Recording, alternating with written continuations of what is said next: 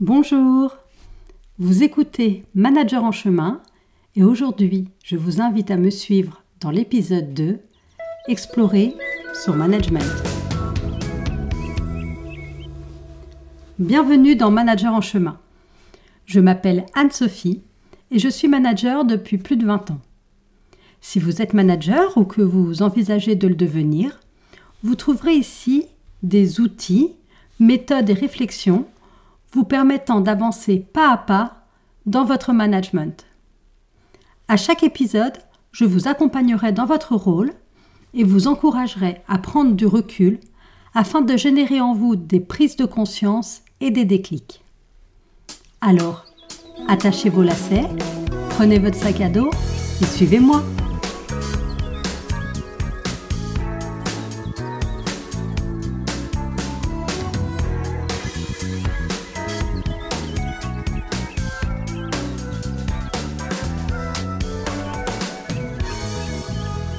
Bonjour, bonsoir. Dans ce deuxième numéro de Manager en chemin, je vous propose aujourd'hui d'explorer votre management. Alors pourquoi est-ce important d'explorer son management? L'exploration du management permet de mieux se connaître en tant que manager et d'être plus serein et en accord avec soi-même. Un manager qui se connaît bien est conscient de ses compétences, de ses valeurs de ses traits de personnalité, mais aussi de ses limites et de ses besoins. Il sait ce qu'il est capable de faire ou de ne pas faire, ce qui est important pour lui et ce qui ne l'est pas, les sujets sur lesquels il est efficace et les sujets sur lesquels il ne l'est pas. Ainsi, en explorant votre management, il vous sera plus facile de vous positionner en tant que manager, de déléguer plus efficacement de choisir les bonnes stratégies pour atteindre les objectifs de votre équipe et de développer des relations de qualité, que ce soit avec vos collaborateurs ou vos collègues. Par exemple, pour ma part, je vais vous partager une de mes limites, une de mes faiblesses, c'est que je ne suis pas très forte en orthographe. Donc ça, je le sais. Je sais comment me corriger aussi, hein, si besoin, bien sûr.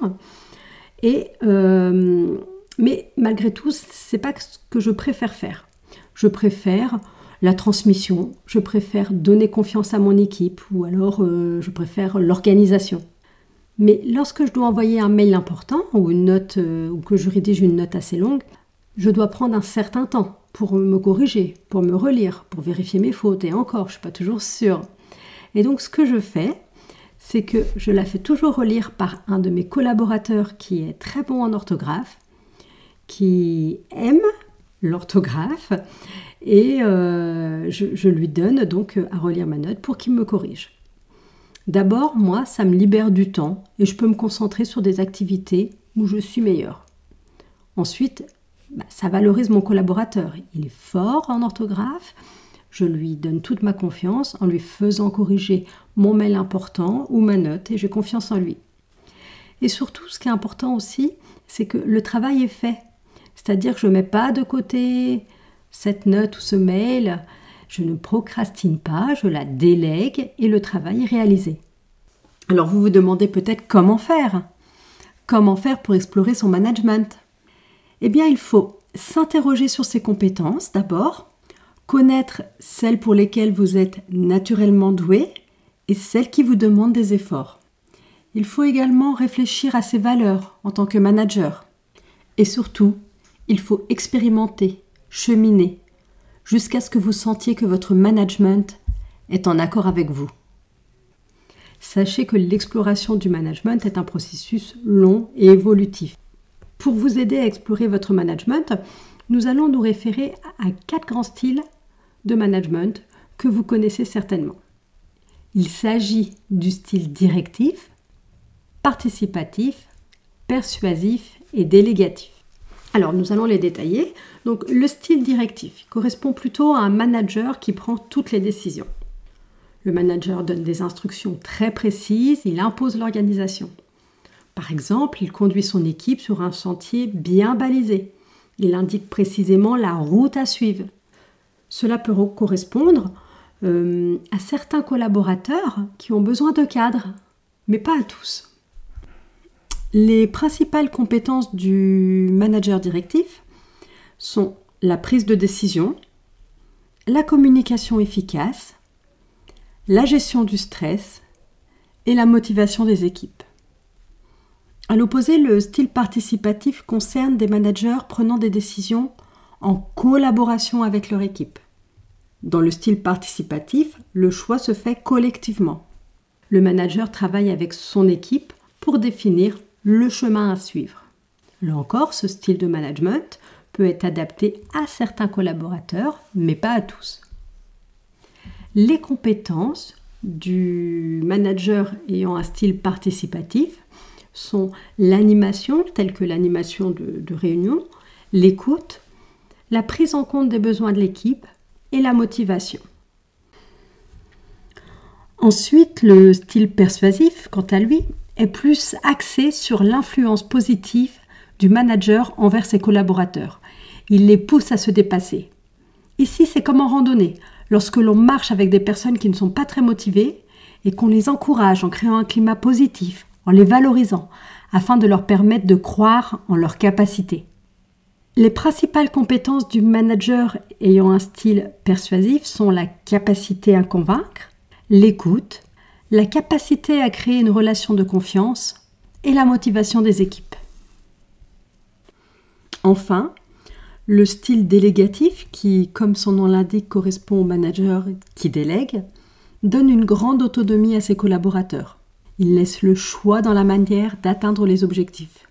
Par exemple, il propose un point de rendez-vous, mais laisse son équipe maître de la façon d'arriver du point A au point B. Ce style convient plutôt à des collaborateurs expérimentés ou en demande d'autonomie dans leur travail.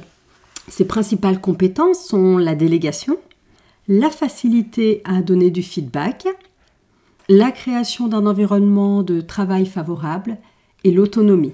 J'imagine que maintenant vous y voyez plus clair dans votre style naturel, mais ce qu'il est important de retenir, c'est que le style le plus efficace dépend de la situation, des objectifs, des compétences de vos collaborateurs et bien sûr de votre propre personnalité.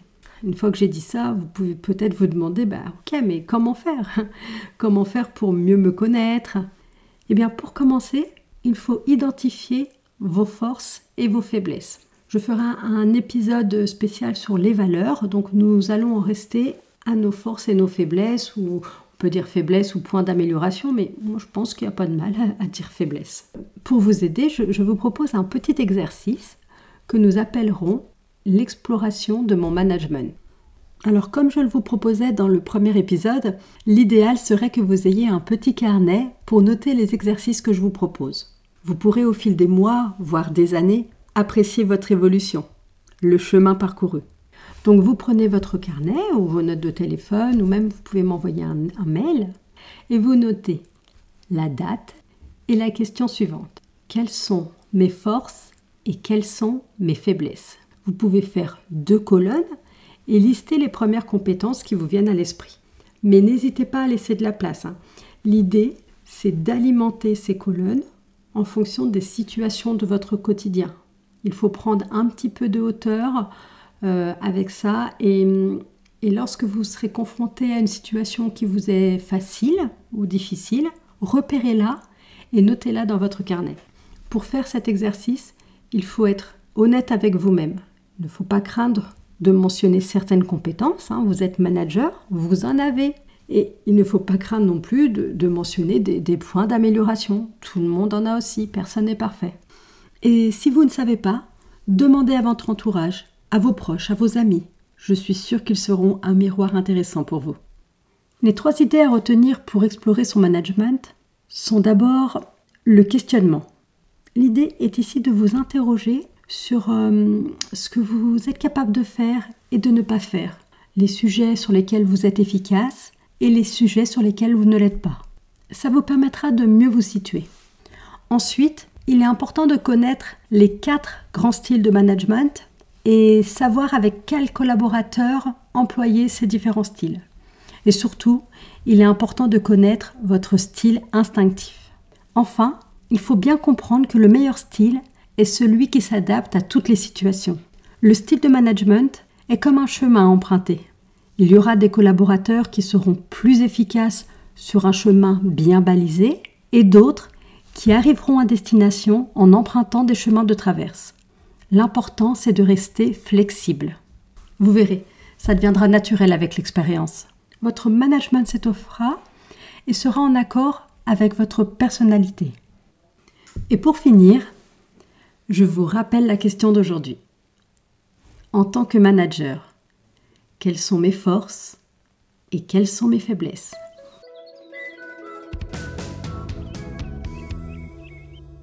J'espère que vous avez apprécié cet épisode et surtout j'espère qu'il vous a permis d'avancer et d'y voir plus clair dans votre rôle de manager. Si c'est le cas, parlez-en autour de vous et laissez-moi un avis 5 étoiles sur votre plateforme d'écoute. Vous pouvez aussi vous abonner pour être notifié des prochains épisodes. À bientôt!